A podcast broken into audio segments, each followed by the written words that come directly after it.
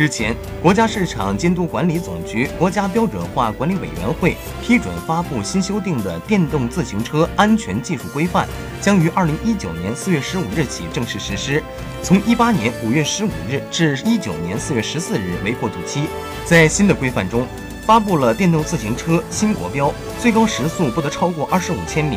整车质量不得超过五十五千克。此外，还补充和完善了电动自行车的防火、阻燃、充电器保护等方面的要求。在过渡期内，鼓励生产企业按照规范组织生产销售，鼓励消费者购买符合规范的产品。正式实施后，不符合标准的产品不得生产销售进口。